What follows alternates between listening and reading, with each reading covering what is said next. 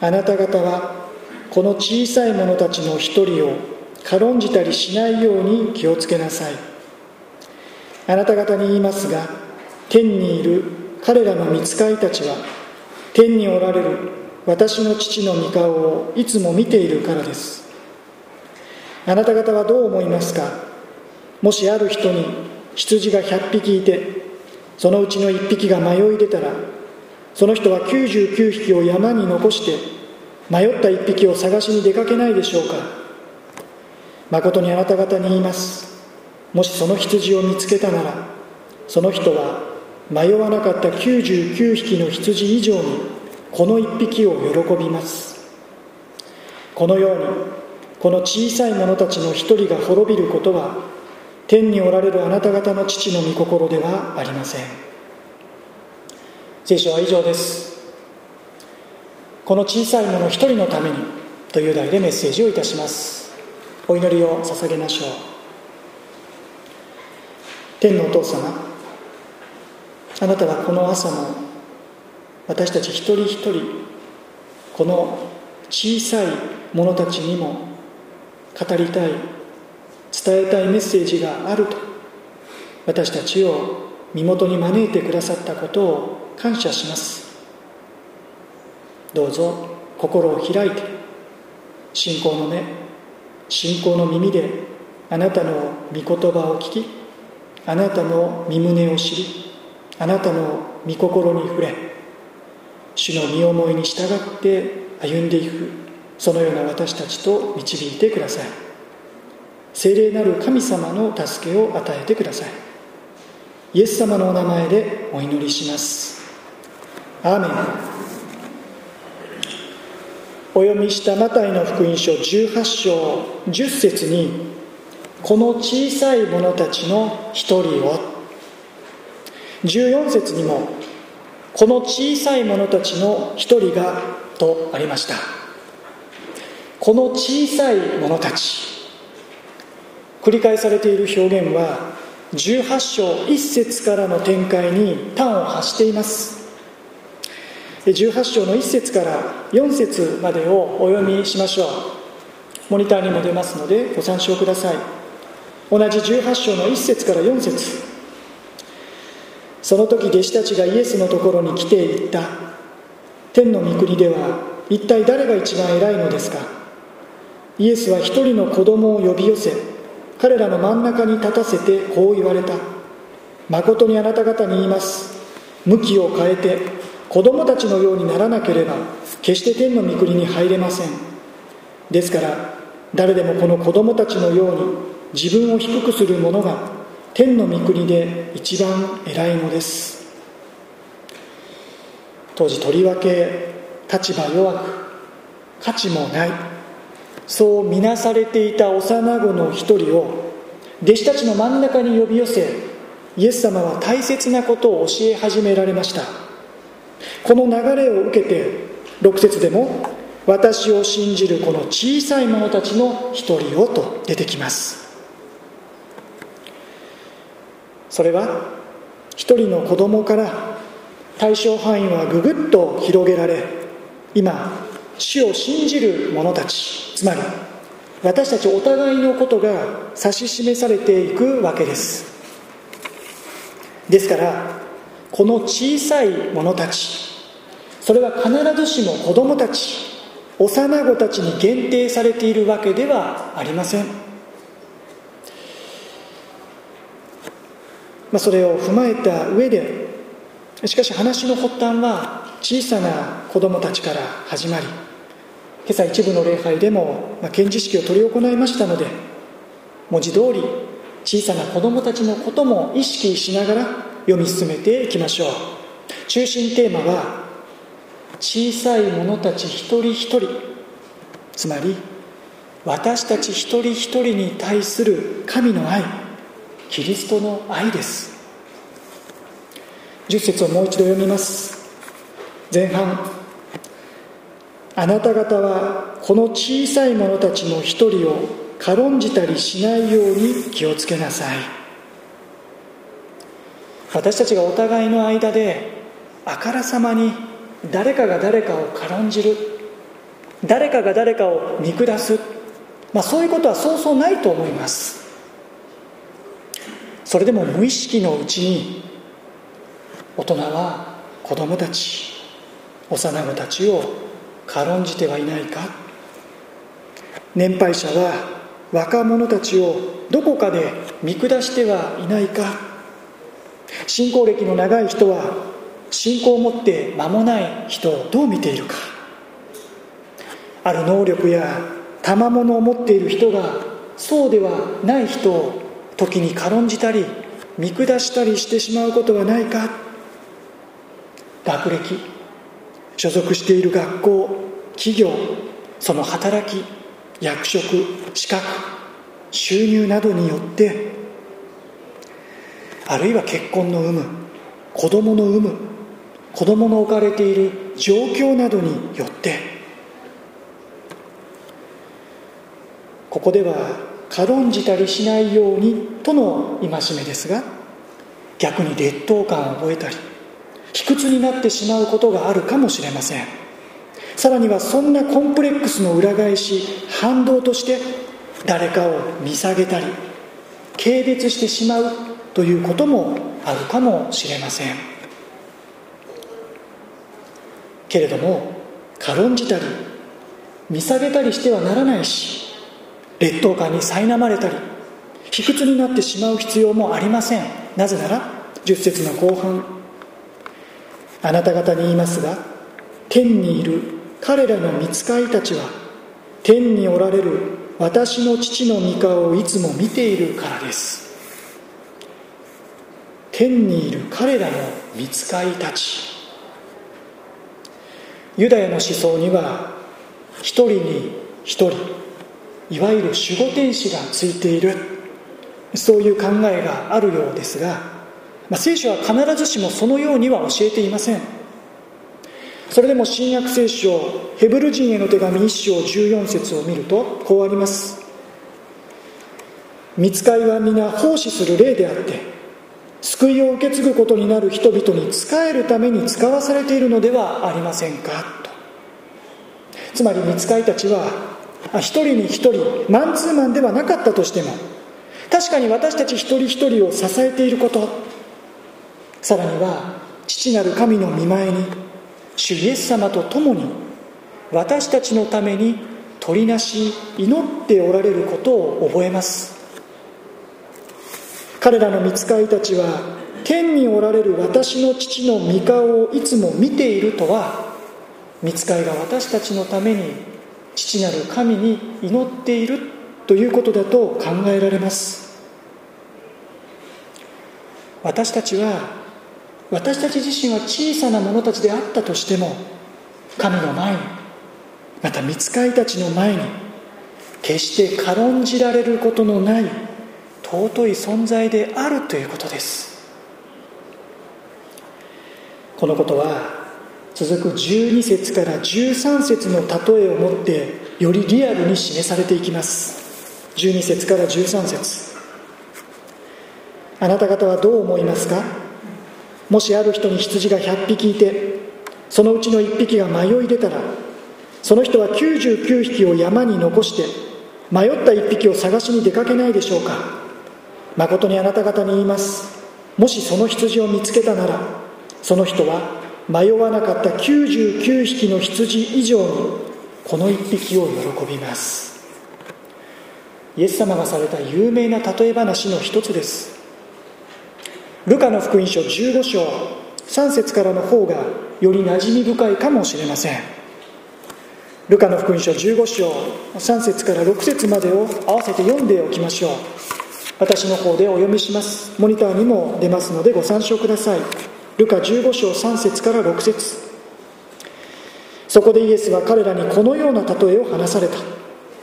あなた方のうちの誰かが羊を100匹持っていてそのうちの1匹をなくしたらその人は99匹を野に残していなくなった1匹を見つけるまで探し歩かないでしょうか。見つけたら喜んで羊を肩に担ぎ家に戻って友達や近所の人たちを呼び集め一緒に喜んでください。いなくなった羊を見つけましたからと言うでしょう。イスラエルでは牧羊また放牧は日常的なことでした。今日もそうです。また羊は貴重な家畜財産です。100匹いるからといって1匹ぐらいそれはありません。もし1匹が群れから迷い出てしまおうものならたとえ99匹を山に残してでも迷い出た1匹を探しに行く。これは何も大げさな話ではなく極めて現実に即した話です。では残された99匹はどうでもいいのか。時にそのような疑問も湧いてきます。牧者不在の間に獣にでも襲われたらどうするんだ？それこそ1匹どころかもっと多くの犠牲が出るのではないか。それでもこの話の中心は羊飼いにとって1匹の羊が一匹一匹が大切であるということです。より多くの犠牲が出るかもしれない。より多くの損失が生じてしまうかもしれない。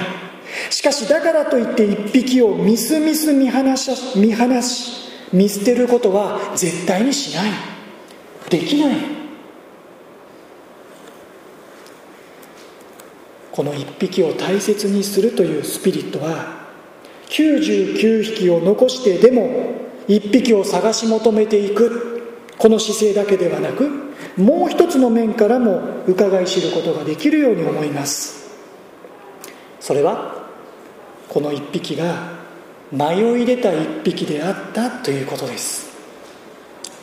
12節には1匹が迷い出たとしたら迷った1匹を。迷い出たという言葉は正しい道からそれる誤った方向に向かうという意味です。つまり今羊飼いが捜索に向かっている一匹は他の羊と比べて優秀で有能で有料でより高く売れそうな将来を嘱望されている羊だったというわけではないようです。むしろ勝手にどこかに行ってしまうような必要以上に手のかかる一匹人一倍世話の焼ける一匹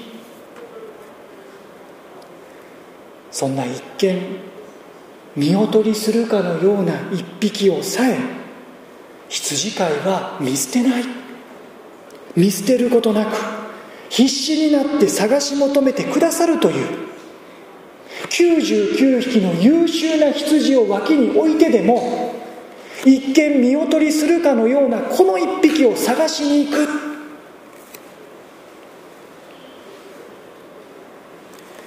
さらに13節。誠にあなた方に言います。もしその羊を見つけたならその人は迷わなかった99匹の羊以上のこの一匹を喜びます。この喜びようです。先ほどお読みしたルカ15章5節から6節によれば見つけたら喜んで羊を肩に担ぎ家に戻って友達や近所の人たちを呼び集め一緒に喜んでください。いなくなった羊を見つけましたからと言うでしょう。本当にそこまでするの？と首をかしげたくなるほどに喜びを爆発させその喜びを分かち合おうとする羊飼いの姿。一部の礼拝で献示式を執り行いましたが生まれた赤ちゃんが何か小さなこと一つできるようになるたびに親や家族は本当に喜ぶものですね。首が座ったよ。こっちを見て笑ってくれた。寝返りができた。ハイハイした。一人で座ってる。捕まって立ったよ。喋った。パパまあでも決まってそのしばらく前にママ。いつもママが先。まあママあることです。笑った。喋った。歩いた。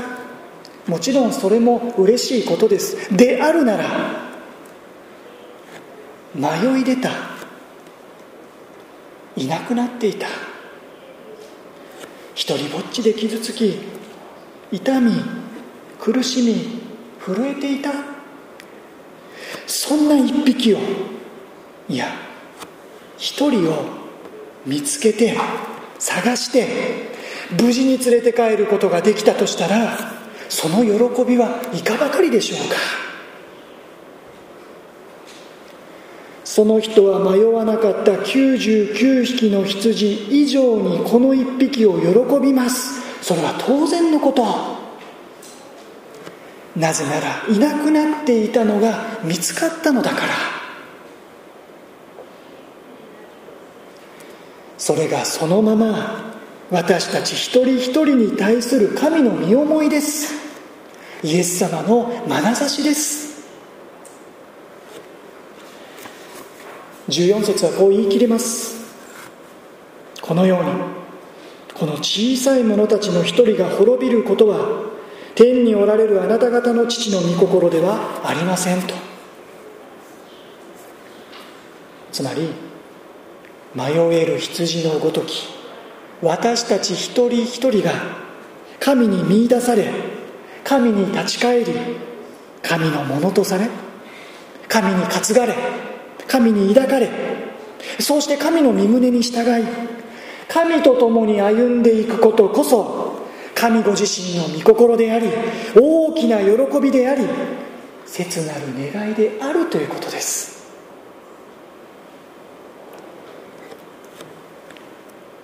テモテの手紙第一2章4節にはこうあります。モニターにも出ますのでご参照ください。第一テモテ2章4節。神は全ての人が救われて真理を知るようになることを望んでおられます。死を信じる小さな者たちより広く全ての人が救われて真理を知るようになることを神は望んでおられる。これが神の御心であり願いです。ですから私たちは小さな者たちではあってもこの主の身胸ゆえにその御心の実現のために福音を述べ伝える。主を証しするのですね。この小さな者たちの一人が滅びることは天の父の御心ではなく神は全ての人が救われて真理を知るようになることを望んでおられるのでそこには小さな幼子たちも含まれているので私たちは幼子たちが主にあって成長しそれぞれが自覚的な信仰を持って歩んでいくことができるように祈るのです。全ては私たちの願い思いを超えて主の御心の実現のためです。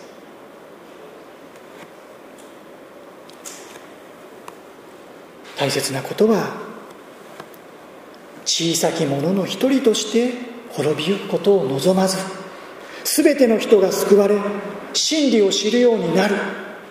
このことを切に願う父なる神は御子イエス様は私たちのために何をしてくださったのかということ。今日の箇所をよく見ますと10節の後すぐに12節になっているのではないでしょうか。11節が抜けているかあるいは括弧にくくられていると思います。新海訳聖書2017では11節は下の脚中に小さく記されています。こちらでお読みします。こうあります。11節。人の子は失われているものを救うために来たのです、まあ、これは信頼できる古い写本にはないので聖書翻訳にあたって、まあ、客中に下ろすことになりました、まあ後で付け足されたと。ではどこから付け足されたんでしょうか。元になったのはおそらくルカの福音書19章10節の御言葉でしょう。ルカ19章10節にはこうあります。人の子は失われたものを探して救うために来たのです。これはあのエリコの町で主税人の頭迷えるザーカイを救い出された時にイエス様が語られた言葉でした。人の子は失われたものを救うために来た。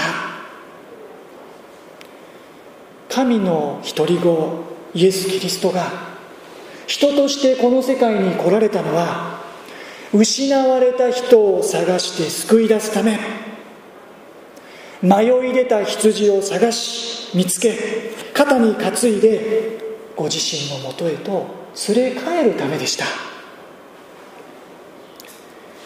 またイエス様はヨハネの福音書10章11節ではこう言われました。ヨハネ10章11節。私は良い牧者です。良い牧者は羊のために命を捨てます。そのごとくに私たちの誠の牧者羊飼いなるイエス・キリストは私たち迷い出た一人一人救い出すために罪と悲惨滅びの中から助け出してくださるために何をしてくださったのか。イエス様は自らの命を犠牲にして十字架の上で私たちの身代わりとなられ私たちの罪の償いを成し遂げてくださったのです。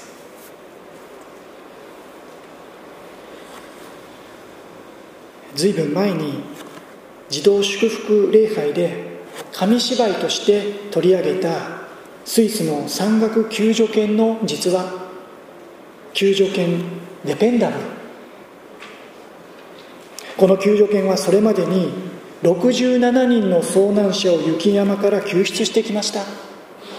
名前の通りデペンダブル人一倍頼りになる救助犬でした。68人目がこの救助犬が最後に救った遭難者となりました。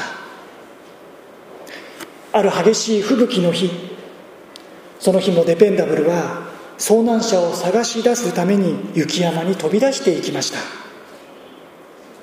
雪に埋もれている遭難者を見つけるとまず前足で雪をかき次にベロで顔や手を舐めて遭難者の意識を意識を回復させようとします。しかしこの遭難者は目を覚まさない。すると救助犬は今度は全身のぬくもりでその人を覆って体温を温め意識の回復を待つ。とそこでアクシデントが起こりました。朦朧とする意識の中で獣が覆いかぶさっている。錯乱した遭難者はとっさにポケットからナイフを取り出し救助犬の脇腹に鋭いナイフを突き刺したのです。瞬間何とも言えない犬の鳴き声が雪山にこだましました。それでも救助犬には最も大切な任務が残っています。それは遭難者がいることを避難小屋に伝えることです。瀕死の重傷を負いながらもデペンダブルは避難小屋に向かって歩き出し小屋に到着した時息絶えました。一方意識を取り戻した遭難者は間もなく家畜小屋に戻ってきました。どうやって？救助犬が避難小屋に戻る時にその足跡とともに流れ出た血が真っ白い雪山にくっきりと刻み込まれていた。その血が避難小屋への確かな道しるべとなったのです。皆さんデペンダブルを襲ったのは思いがけないアクシデントでした。しかしイエス・キリストの十字架は想定外のアクシデントではありません。ペテロの手紙第一。2章の24節から25節にはこうあります。お読みします。第一ペテロ2章24節から25節。キリストは自ら十字架の上で私たちの罪をその身に負われた。それは私たちが罪を離れ義のために生きるためその打ち傷のゆえにあなた方は癒された。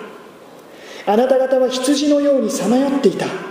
しかし今や自分の魂の牧者である監督者である方のもとに帰った。私たち一人一人生まれながらに罪があり神のもとから離れ迷い出た。か弱い羊たち一匹一匹のためにこの小さい者たちのために自分の力では避難小屋にたどり着くことができないどころかそのまま雪山で投資していた遭難者のような私たちのために神はご自身の独り子を使わし御子イエスの十字架の死によって私たちの罰を罪を処罰し御子の血潮によって私たちを清め私たちに救いの恵みを与えてくださいました。ローマ人への手紙5章8節にはこうあります。しかし私たちがまだ罪人であった時キリストが私たちのために死なれたことによって神は私たちに対するご自身の愛を明らかにしておられます。神の愛はどこに表されたのか。それはまだ私たちが罪人であった時イエス様が十字架にかかって死んでくださったことです。神を知らず神を無視し迷い出た私たちのためにすでに神はご自身の愛を示してくださっていました。御子イエス・キリストの十字架によって。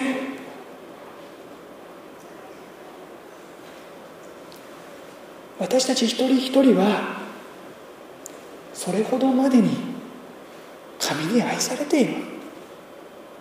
これほどまでにイエス・キリストに愛されている。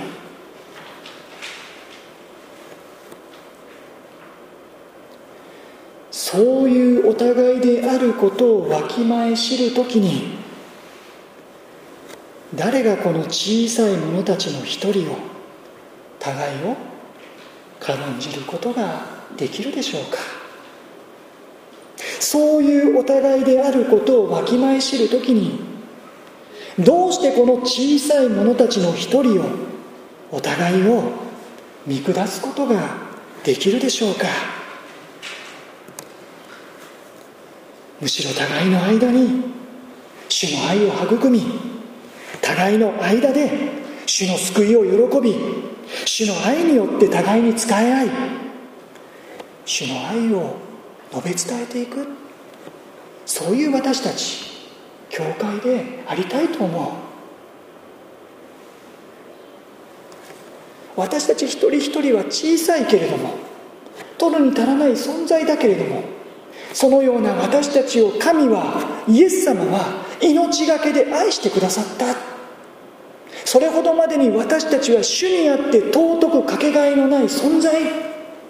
そういう理解を共にしたい。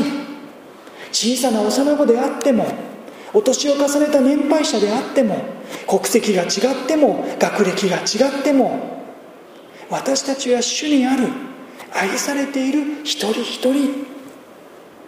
だからこの小さい者たち一人一人を決して軽んじてしまうことがないようにこの社会がどうあったとしてもこの世界でどうあったとしても教会においては互いをリスペクトし敬い合い愛し合い使い合っていく。そういう私たちでありたい。特に今苦しんでいる人悲しんでいる人傷んでいる人辛い状況にある人のことを忘れないでいたいと思う。元気な99人を後にしてでもその一人の人を助けていくそういうキリストの愛を実現していきたいと思う。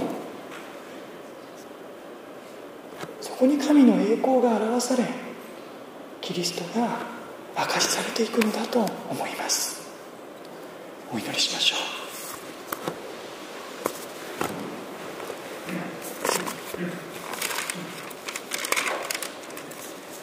あなた方はこの小さい者たちの一人を軽んじたりしないように気をつけなさい。天のお父様私たちは本当に小さい者たちです。しかしあなたが私たち一人一人がどのようなものであっても私たちを軽んじられなかったのでむしろこの者一人のためにさえあなたは尊い御子を十字架にかけてくださったのですから。それほどの愛で私たち一人一人はあなたから愛されているのですから。その愛を受けてその愛を覚えて私たちもお互いに一人一人を軽んじることなくむしろ尊び喜びお互いを感謝しまた受け入れ合っていくことができる者たちへと導いてください。